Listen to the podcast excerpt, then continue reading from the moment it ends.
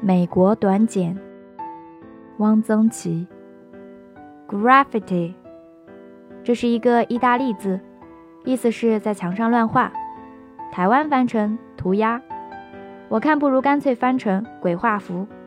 纽约、芝加哥，很多城市地铁的墙上，比较破旧的建筑物的墙上，桥洞里画得一塌糊涂。这是青少年干的，他们不是用笔画，而是用喷枪喷滋，一会儿就喷一大片。照美国的法律，这不犯法，无法禁止。有一些有一点意思。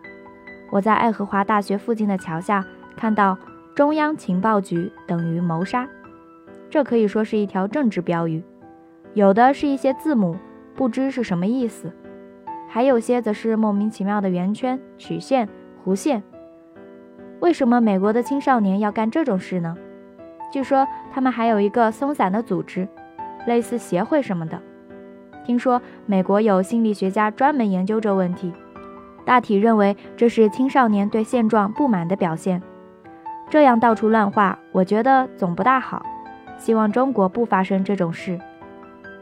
怀旧，正因为美国历史短，美国人特别爱怀旧。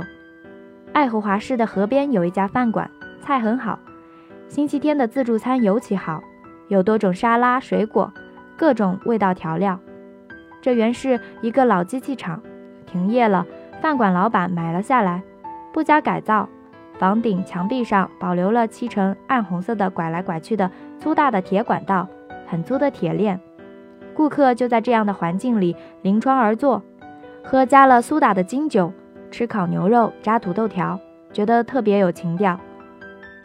阿玛那原来是一个德国移民村，据说这个村原来是保留老的生活习惯的，不用汽车，用马车。现在不得不改变了。村里办了很大的制冷机厂和微波炉厂，不过因为曾是古村，每逢假日还是有不少人来参观。古在哪里呢？不大看得出来。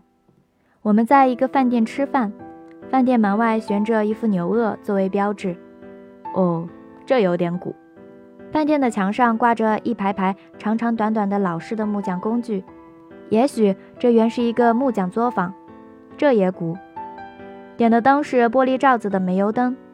我问接待我们的小姐：“这是煤油灯？”她笑了：“假的，是做成煤油灯状的电灯。”这位小姐不是德国血统，祖上是英国人。一听她的姓，就不禁叫人肃然起敬。莎士比亚，他承认是莎士比亚的后代。他和我聊了几句，不知道为什么说起他不打算结婚，认为女人结婚不好。这是不是也是古风？阿玛那有一个博物馆，陈列着当年的摇床、木椅；有一个文物店，卖的东西的年份都是百年以内的，但标价颇昂。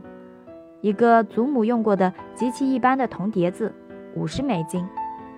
这样的村子在中国到处都可以找得出来。这样的文物嘛，中国的废品收购站里多的是。阿玛那卖农民自酿的葡萄酒。有好几家，买酒之前每种可以尝一小杯。我尝了两三杯，没有买，因为我对葡萄酒实在是外行，喝不出所以然。江迪尔是一家很现代化的大农机厂，厂部大楼是有名的建筑，全部用钢材和玻璃建成，利用钢材的天然锈色和透亮的玻璃的对比，造成极稳定、坚实而又明净疏朗的效果。在一口小湖的中心小岛上，安置了亨利·摩尔的青铜的抽象化的雕塑，但是在另一侧完好的保存了曾祖父老迪尔的作坊。这是江迪尔厂史的第一页。全美保险公司是一个很大的企业。我们参观了爱荷华州的分公司，大办公室上摆张桌子，每个桌上一架电脑。这家公司收藏了很多现代艺术作品。接待室里、走廊上到处都是，每个单人办公的小办公室里也有好几件抽象派的绘画和雕塑。我很奇怪，这家公司的经理这样喜欢现代艺术。后来知道，原来美国政府有规定，企业凡购买当代艺术作品的，所付的钱可于应付税款中扣除，免缴一部分税。那么这些艺术品等于是白得的。用企业养艺术，这政策不错。上午参观了一个现代化的大公司，看了数不清的现代派的艺术作品。下午参观了一个截然不同的地方——活历史农庄。这里保持着一百年前的样子。我们坐了老式拖拉机拉着的有几排座位的大车，逛了一圈，看了原来印第安人住的小窝棚，在橡树林里的棵坎起伏的小路上钻了半天。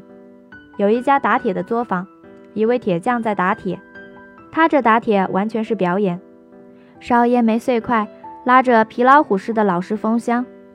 有一家杂货店，卖的都是旧货，一个店主用老式的办法介绍一些货品的特点。口若悬河，他介绍的货品中竟有一件是中国的笙，他介绍的很准确，这是一件中国的乐器，叫做笙。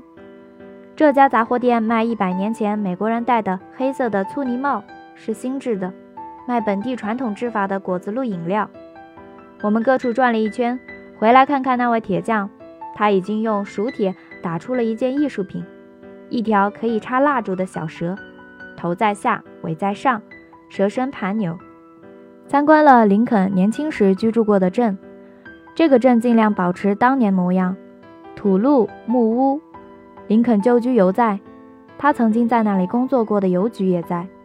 有一个老妈妈在光线很不充足的木屋里，用不同颜色的碎布拼缀一条百纳被。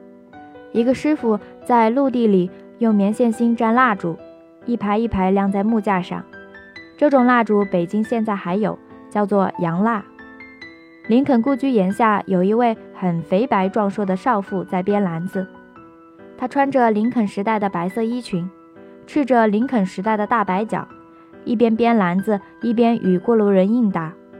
老妈妈、蜡烛师傅、赤着白脚的壮硕妇人，当然都是演员，他们是领工资的，白天在这里表演，下班驾车回家吃饭，喝可口可乐。看电视。公园，美国的公园和中国的公园完全不同，这是两个概念。美国公园只是一大片草地，很多树，不像北京的北海公园、中山公园、颐和园，也不像苏州园林，没有亭台楼阁、回廊幽径、曲照流泉、蓝旗药圃。中国的造园讲究隔断、曲折、借景，在不大的天地中布置成各种情趣的小环境。美国公园没有这一套，一览无余。我在美国没有见过假山，没有扬州平山堂那样人造峭壁式的假山，也没有苏州狮子林那样人造峰峦式的假山。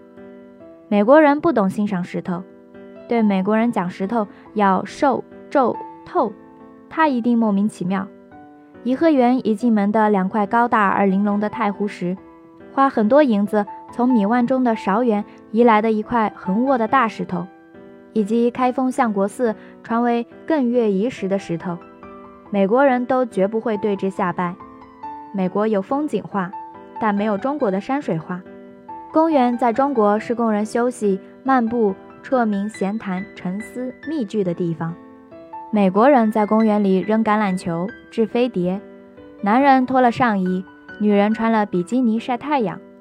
美国公园大都有一些铁架子，是供野餐的人烤肉用的。